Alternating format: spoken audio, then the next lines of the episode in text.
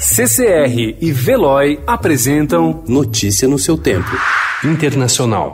I have concluded that this battle for the Democratic nomination will not be successful. And so today, I am announcing the suspension of my campaign. But as I see the crisis gripping the nation, O senador Bernie Sanders anunciou ontem que desistiu da corrida presidencial, abrindo caminho para o ex-vice-presidente Joe Biden a disputar a eleição de novembro contra o presidente Donald Trump. Apesar de um bom desempenho nas primárias, Sanders sofreu derrotas seguidas que deram a Biden uma vantagem inalcançável em número de delegados.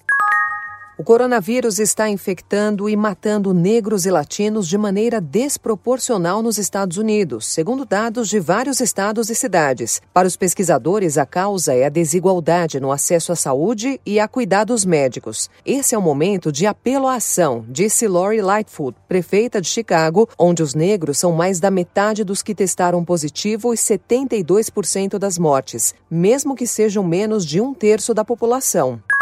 Gerardo Colombo, um dos magistrados que foi símbolo da luta anticorrupção na Itália, está de volta ativa para investigar um novo escândalo na Lombardia, a omissão criminosa que levou à morte por Covid-19 de dezenas de idosos em casas de repouso na região. Uma delas é a Pio Albergo Trivulzio, em Milão.